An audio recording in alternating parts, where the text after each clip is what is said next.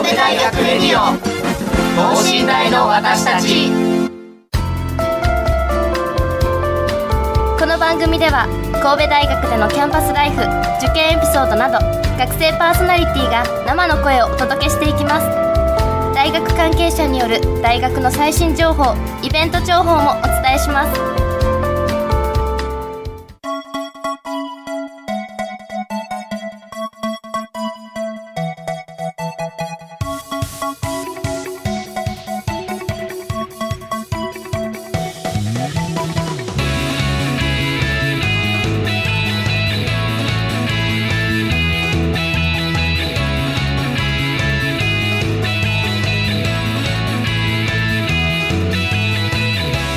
皆さんこんばんは。国際人間科学部3年の三木琴音です。秋ということでね涼しくなってきて何をするにも適する季節になってきたなと感じているのですが私は芸術の秋ということで今部活動の方で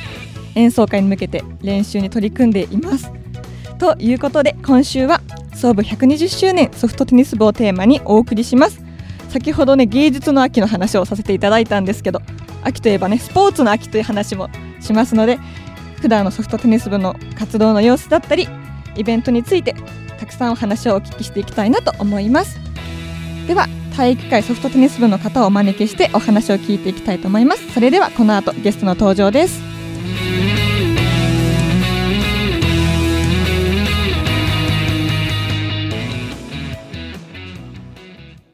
神戸大学レディオ等身大の私たち。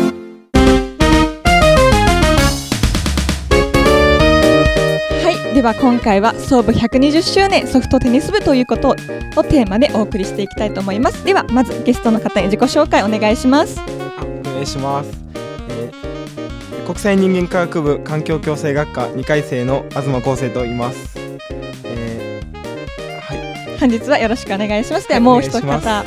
い、国際人間科学部グローバル文化学科3回生の東山彩音です。え女子部で首相を務めさせていただいております。よろしくお願いします。よろしくお願いします。ということで今回は男子部の方と女子部の方からか一人ずつお招きしてまず部活動について聞いていきたいなと思います。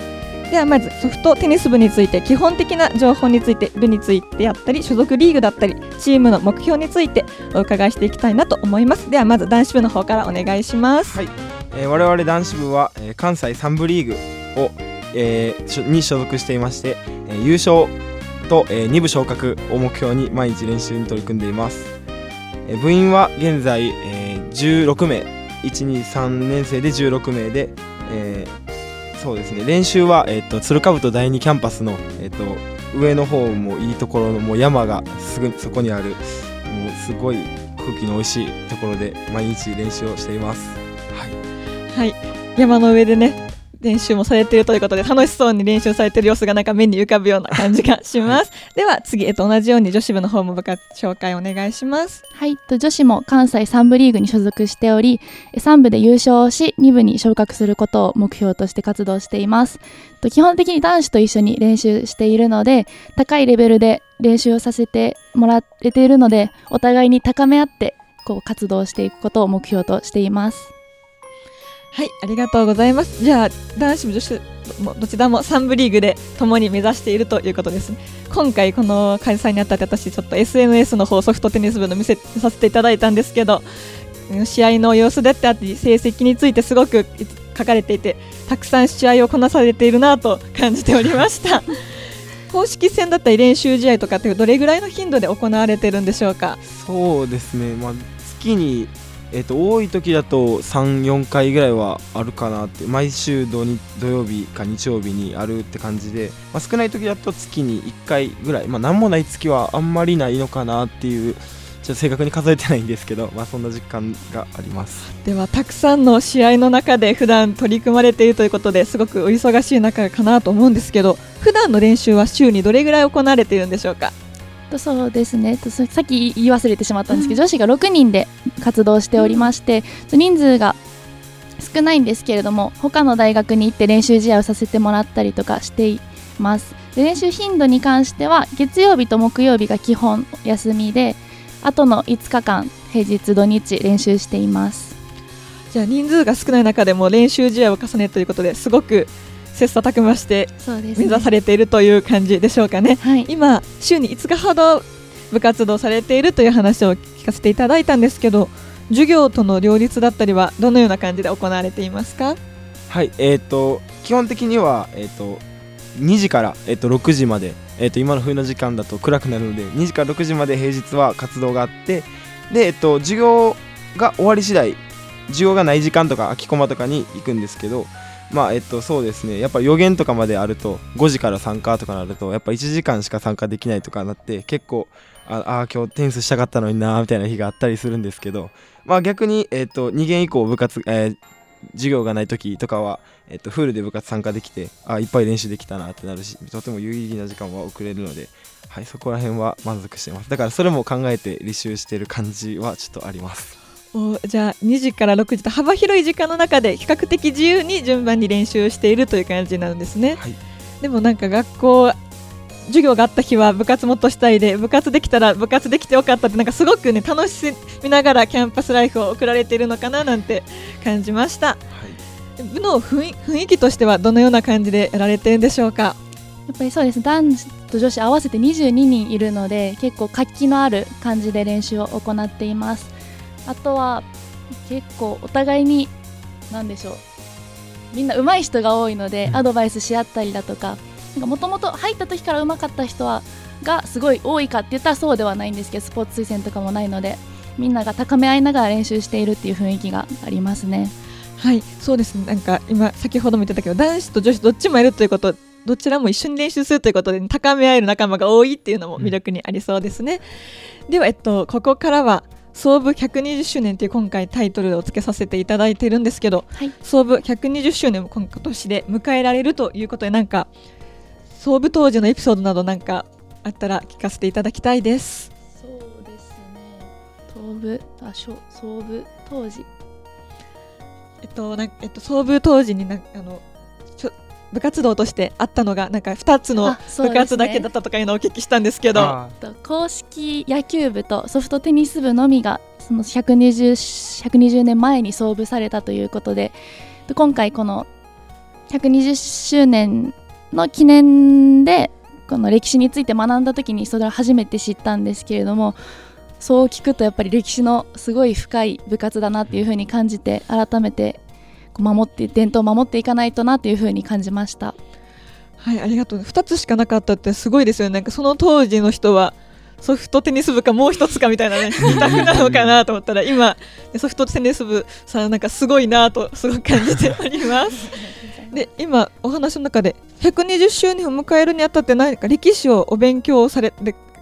聞いたみたいないう話をあったんですけど なんか120なんかその中ですごくなんかい聞いた中で印象的ななんかエピソードとかがあったらいくつか紹介していただけたらななんて思ったりするんですけど。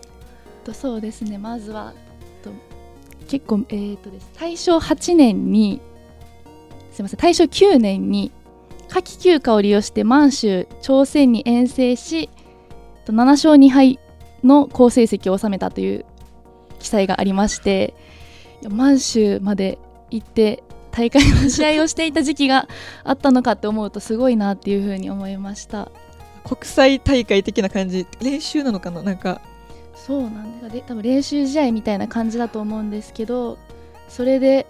こう海を渡るっていうのがすごいなって思いましたね。本当ですね。なんか規模が大きいことをやられているなんかすごく大きな部活動だったのかなみたいな感じがはい、しますね。は、はい。いありがとうございます。他何かありますか？ああの同じ年になんか公式に転校したっていうのも書いてあってなんか軟式テニス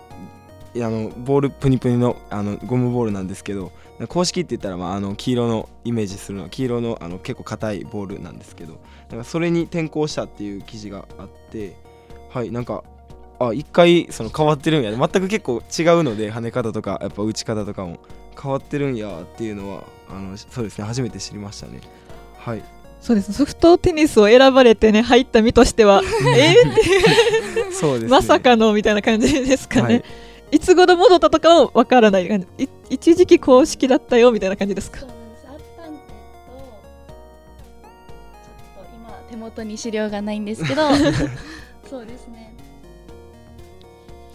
じゃあ、まあ、戻ってきて、今はソフトテニスということでね、はい。なんかそういう歴史とか聞くと120周年もあったらねいろいろな出来事がありそうですね。そうですね。と現在行われている、えー京阪神って京都大学大阪大学神戸大学の3つの試合があるんですけれどもなんかそれも結構すごい昔から昔の時昔から行われてたっていうのを見ましていつやったかな。あった。昭和31年から行われてたっ書いてありまして関西学生リーグって今所属して3部リーグ所属してって言ってたのが昭和34年から始まったのでそれよりも前から京阪神っていうこの定期戦が行われていたっていうのは今回初めて知りましたね。現在もその京阪神の試合はおこお行っているはい、はい。定期的に1年に1回行っています。なんですけど最近コロナとかでしばらくなくてこの数年間なくてでえっと今年の6月にえっと4年ぶりに京阪神が開催されたってことで僕たちはまあ4年ぶりになんとか、はい立ち会えたっていう感じでした。今年は皆さんにとっては初めての京阪神戦ということになったんですね。なんか歴史を感じながら試合をするとまたなんかちょっと思いが変わるような試合になりそうだなって思ったりするんですけど、今年のじゃあその京阪神戦のなんか面白かったエピソードとだったり試合の結果だったり何かありますか？そうですね。ちょっと僕自身の話になっちゃうんですけど、はい。京都大学戦のシングルスでえっとまあ結構強い相手の人が出てきてで、まあ、3対0で負けててで、うん。もうあと1ゲーム取られたら負けみたいな感じでそこからまあなんとかマッチポイントを4回ぐらい握られたんですけど、まあ、なんとかまあ挽回して、まあ、ファイナルゲームもまあ7点取ったら勝ちなんですけど、まあまそこでもまたマッチ握られてでマッチ握られた時に相手の選手がつってえっと僕はマッチポイントあと1点取られたら負けって状況を5分7分から7分ぐらい あの味味わわせられながら待たされてではなんとか逆転して勝ったんですけど はいっていうのがあってちょっとメンタルがもうバクバクというかまあでもちょっと面白かったなっていうはいそういうその思い出が一番強いです、はい、あじゃあ4年ぶりということですごくなんかね面白いエピソードも込みですごく印象的な試合になったのかななんて思ってしますけどもしかしたらねその歴史の流れの中で先輩方の後押しがその試合にあったかもしれないですね、は間違いないです。ありがとうございます。でまた何かその歴史のを教えていただいた中でのエピソードでまたお話をお伺いしていきたいなと思うのですけど。はい。と昭和57年の関西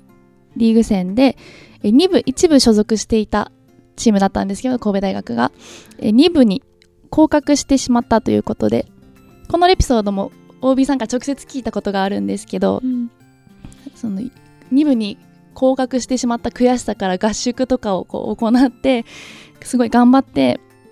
結果的にインカレっていう全国大学の全国大会で3位に入賞するっていうエピソードがありまして、ま、その時の監督が国立大学がインカレで優勝したことはもともとなかったんですけどもう勢いがすごくてもうしてしまうんじゃないかって思ったっていう風なコメントがあっていや神戸大学はそんな全国大会で3位に優勝入賞してしてた優勝を狙えたっていう時期があったっていうのが本当にすごいなっていうふうに思いました。そのじゃあ1部リーグでも戦われてたし、まあ、2部リーグになってもインカレでは優勝ってことで、すごくじゃあ強い部活動だったんですかね。そうですねはい。今もねでも3部で次2部目指して優勝を目指されてるってことだったので,、はい。でその2部に落ちた時の1部に上がった先輩の思いとかなんかね 自分たちも感じれそうでそのはい2部に上がった時のその喜びとかをねなんか先輩に思いを馳せて味わってほしいななんて勝手に思ったりはしております、ありがとうございます。じゃあそんな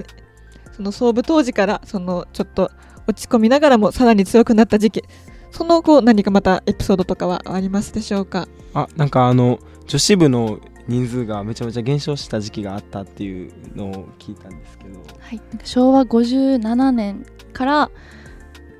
人数が減っていあすいません。え失礼しました。平成16年からの平成17年頃までもう部員が2人になってしまったりする時期があったらしくてき基本リーグ戦は5人で試合を行うので2人だったらもう試合もできないっていうような状況なので、まあ、今6人こう人数が集まって試合できているっていうのがすごく幸せなことだなっていうふうにまた改めて感じました。2人になってしまったってすごくなんか大変ですよね。なんかダブルスだったら対戦相手いないしみたいなシングルで1対そうですね。1 で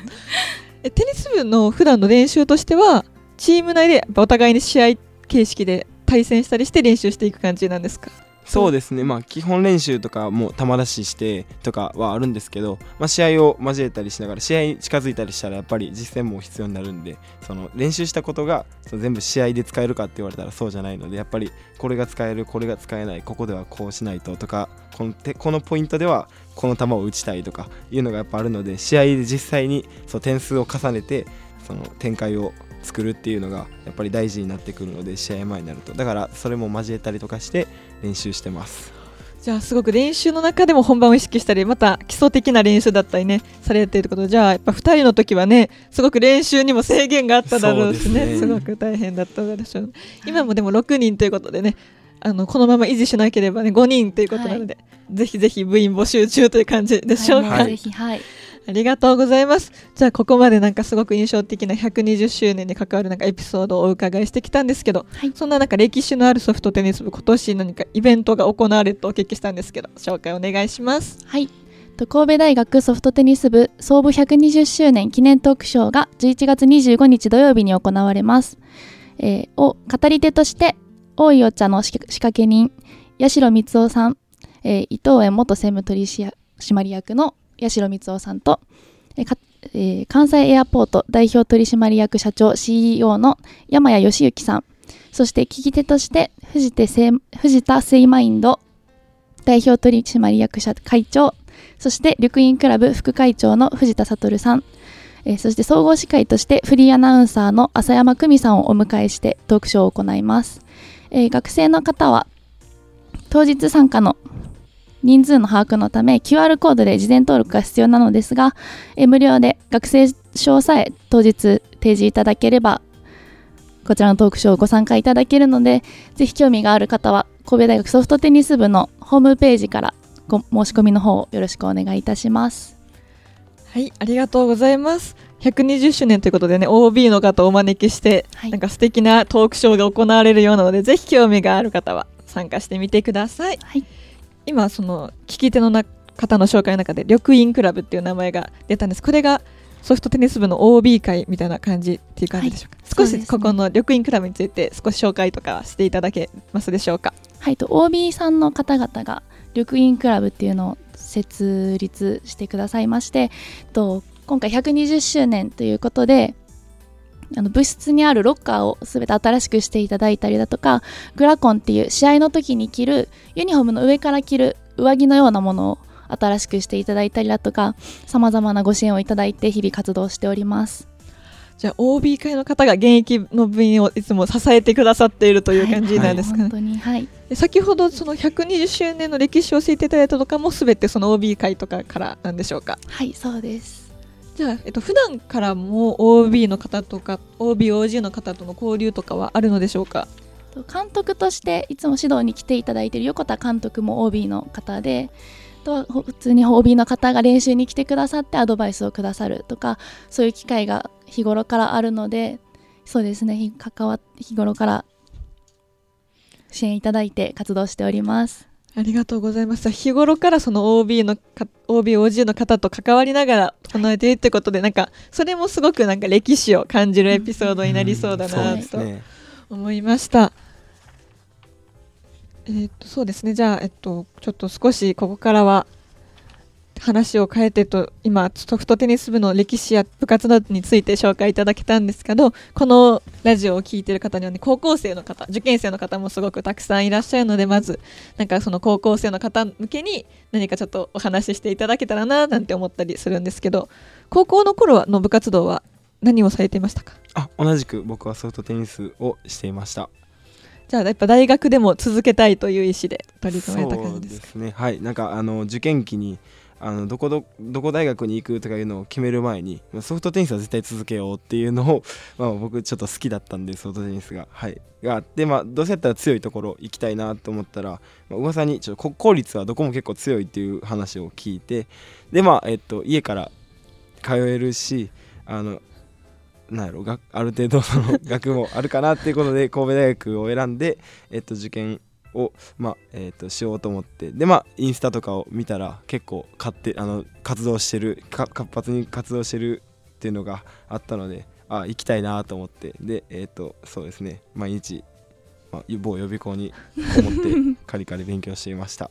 あじゃあやっぱソフトテニス部っていうのもじゃあその大学のね入るきっかけになったんだったらその神戸大学のソフトテニス部のすごい歴史とかもねなんかあって魅力的な部活だなと思うからなんかぜひ高校生の人にもそういうとこおすすめしたいですね。そうですね。歴史感じれるよみたいな。ね、はい、やっぱやっぱ他の大学のことあんまり知らないですけどやっぱ OB さんとの関わりがめっちゃ熱いなっていうのがあってやっぱり僕たちも OB さんと関わるその機会がそのなんやろ。いつも来てくださるとか以外にもそのちゃんとそのかなんかなんやろ確定新刊とかで関わったりする機会とかもあるのでなんかそういう時はやっぱりあの僕たちの上の代のその僕らと同じ部活にに所属していろいろやってきはった OB さんたちっていうそのやろすごい尊敬できる目で見れるというかのでなんかやっぱ楽しいし、はいそうですね。やっぱ OB さんとのつながりが今までその中高で僕は僕自身なんですけどあんまりなかった部活だったので大学に入って OB さんたちとめっちゃ交流できてるのが嬉しくてはい。だからめっちゃおすすめできますここは。ソフトテニスにその OB とのつながりってとこのおすすめすごくなんか素敵な話だなと思いました。そのありがとうございます。練習だけじゃなくてね他にも顔を見せてくれるっていうのすごく嬉しいですよね、はい。現役としてはありがとうございます。ではちょっと次は東山さんの方にもちょっと高校生に向けてのちょっと 自分のエピソードだったりメッセージだったりちょっとお伺いしたいなと思うんですけど。はい、と私は千葉県の成田高校っていう全然遠いところにいたんですけどまず私は部活ではなく普通に神戸大学に行きたいなっていうふうに思って神戸大学の進学を決めましてまあテニス高校中学やってたので一回練習行ってみようってことで行ったらすごい楽しくてもうその日に入りますって言って 帰ったっていうはい感じですね。即決で部活動を決めて すごいですね。じゃあ高校の時もテニス部だったということだったんですけどやっぱり部活動、運動部だったら運動ハードだったりしたのかなと思うんですけどね。勉強との両立だったり他の学校生活の両立だったりはどのように行われていましたか？と私は高校はもうテスト期間に集中して部活がなかったのでテスト期間は。その時だけ勉その時に集中して勉強してあとはもう引退してからもう塾に閉じこもって勉強してっていう感じですね。結構集中してやったのが私には合ってたのかなっていうふうに思います。ありがとうございます。今高校生の皆さん多分勉強をねと部活どうしようって思ってる方多いと思うんでこの集中してやったらいいよっていうの素敵ななんかアドバイスになったのかななんて思ったりします。はい。はいありがとうございます。ではまた再びそのソフトテニス部の話の方にまた戻っていこうかなと思うのですけど、はい。なんか先ほど2部リーグの優勝を目指して活動したりみんなで高め合えることを目標にしていますよっていう話なんかお伺いしたんですけど、はい。なんか今後の目標についてさらに何かちょっと具体的にあったらお聞きしたいなと思ったりす。そうですね。えっとこの間9月の234に、えっと、男子はあ男子女子秋リーグがあったんですけど、えっとまあ、男子は、えっと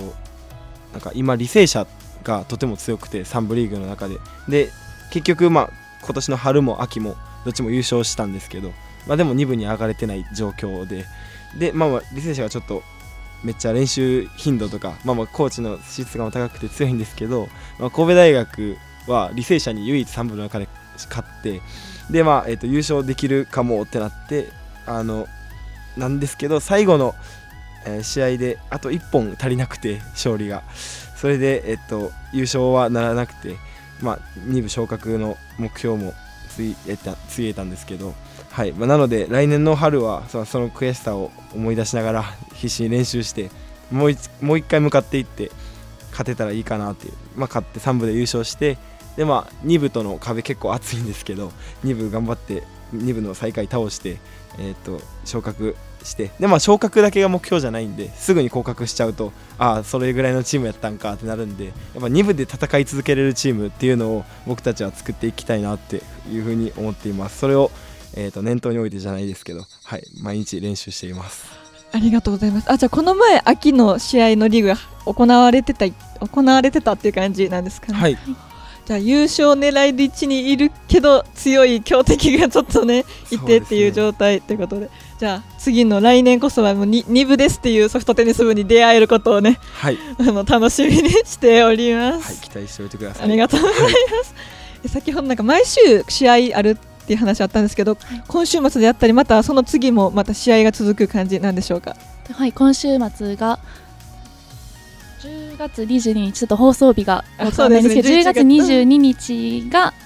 えーまた神戸のえーすみません。兵庫県の試合がありましてまた11月の4日にも兵庫県の選手権大会っていう試合があるので、まあ、一つ一つの大会に向けて目標を持って取り組んでいくことでステップアップを図ることができるんじゃないかなというふうに思うので各々目標を持って取り組んでいると思います。あじゃあリーグ戦以外にも試合がたくさんあってって感じなんですね、はい。そうですね。じゃあもう実戦での成長もすごい取り組まれてって感じなんですかねそうですねやっぱ大学になるとあの高校の時あんだけ強かった人っていうのと結構当たる機会とかがあってもう YouTube に載ってるような有名人著名人みたいな人たちと試合する機会があるのでやっぱりそういう人と生で試合をすると感じるものもあるしその動画で見てるのとやっぱり違うというかあこの人のこういうところうまいから真似しようとか思えるしやっぱり大学に入ってからその試合で強くなるっていうのが特にできてる気がします。はい、見て学ぶじゃないですけど。ありがとうございます実戦で成長していくというすごい高い目標の中取り組まれているなとすごく感じましたではここでまた再びとなるんですけどちょっとイベントの方の PR をちょっとお願いしたいなと思いますはい。と11月25日土曜日に、えー神戸大学ソフトテニス部創部120周年記念のトークショーを行います。とすいません先ほど会場を言い忘れてしまったんですけれども、出光の記念六甲台講堂にて13時から行いますので、えもしご参加されたい方がいらっしゃいましたら、神戸大学ソフトテニス部のホームページより、え QR コードでお申し込みの方をよろしくお願いいたします。はいありがとうございます。じゃあこのイベントでまた120周年のね歴史を感じるようなイベントになるかなと思うのでぜひねお越しください。楽しみなんかすごく楽しみなイベントになりそうだなと感じております。とじゃあ部活動の方から何かちょっと PR することだったり告知したいこととかって何かありますでしょうか？はい、えっ、と男子部なんですけど、まあえっ、と来春にまたえっ、とリーグ戦が控えていまして、まあそんなにあのなんやろその硬くなることはなく、まあリーグ戦をよくお祭りって言われるんですけど、まあ、本気で楽しんで。で楽しんで、えっと、やってきたことが全て出れば勝つっていう感じのスタンスで僕たちはやっているので、はい、ぜひあの高校生の、えっと、人たちで、えっと、入ってみたい興味があるって人がいたらぜひ体験来てほしいし、えっとまあ、来年の春に、まあ、無事合格できたら僕たちと一緒に部活動を、えーで高め合って、まあ、リーグ戦で優勝して、まあ、2部で戦えるチームっていうのをつく一緒に作っていけたらと思うのでぜひ、はい、入部してくれたらと思います。お待ちしています。ありがとうございますじゃあ入部のね PR とあとは応援もねちょっとね今日話を聞いていてすごくなんか魅力的な部活だなと思ったのでちょっとこれから試合の結果私の方もちょっとよく確認して応援していきたいなと思うので今日のリスナーの皆さんお聞きいただいた方もぜひね応援してソフトテニス部をね盛り上げていきましょうということで。じゃあ最後に一言ずつご挨拶えっとメッセージお願いしますあなん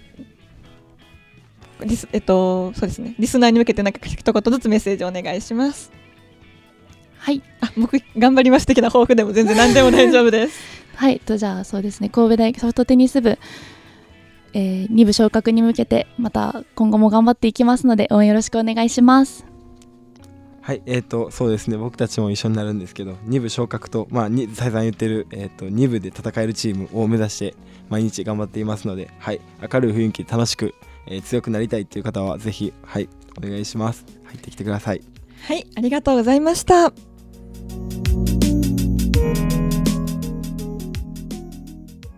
神戸大学レディオ等身大の私たち。